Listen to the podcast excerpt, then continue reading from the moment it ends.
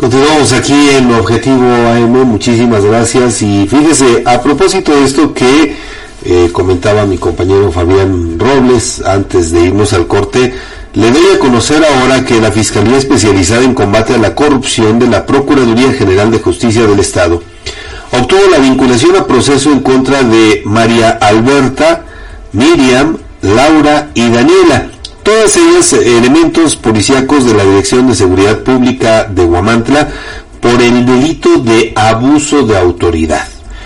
De acuerdo con los hechos asentados en la carpeta de investigación, el 12 de marzo de 2023, la víctima, al no encontrar lugar para estacionarse, dejó su vehículo marca Ford tipo Escort color verde en doble fila en el centro de Huamantla. Derivado de ello, María Alberta se acercó a su automóvil, por lo que la víctima, al percatarse de su presencia, pues acudió a su unidad y al pasar demasiado cerca del elemento policiaco, ocasionó que comenzara a agredirla verbalmente, la, eh, la, policía, la mujer policía agrediera a la víctima y que solicitara el apoyo de las otras tres indiciadas quienes arribaron al lugar y continuaron agrediéndola pero no solo eso, también comenzaron a golpearla. Posteriormente la detuvieron y la trasladaron a la comandancia donde la despojaron de sus pertenencias.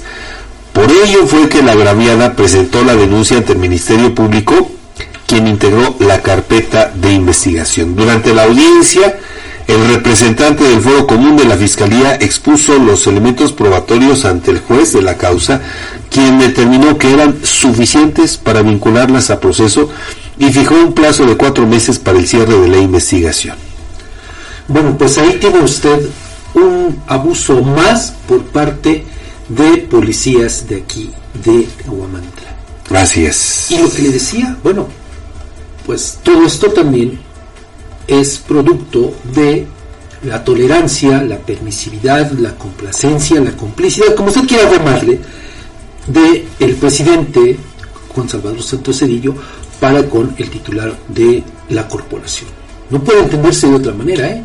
Totalmente de acuerdo, sí, sin duda, sin duda. Mañana, para mañana, fíjese, le vamos a presentar, le adelanto para que esté pendiente, un recuento de por lo menos eh, pues los escándalos que están documentados y que de alguna manera han derivado en alguna situación penal y o también en el actuar de la Comisión de Derechos Humanos en torno a estos abusos, a todos estos excesos en los que incurren delitos en muchos casos, ¿no? los elementos de la corporación de aquí de Guamantla. Así es que también si usted conoce alguno de ellos, pues compártanlo, por favor. ¿no? Claro, por supuesto.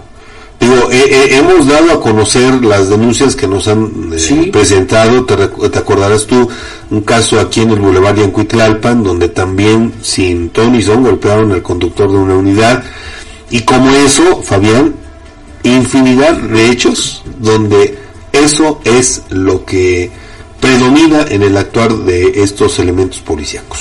Sí, definitivamente. Entonces, por eso digo, mañana le vamos a presentar un recuento con datos de todos los escándalos en los que se han visto envueltos policías de aquí de Guamantla. Y eso, mire que el presidente pues dice que presume una corporación pues de lo mejor. De lo mejor, así es. Pues ahí están los datos, ¿eh?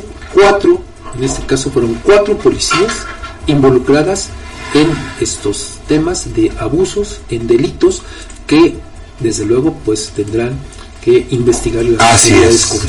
Y fíjate Fabián lo que son las cosas, precisamente la pasada, la semana pasada el gobierno municipal abrió la convocatoria para eh, el cuerpo de policías.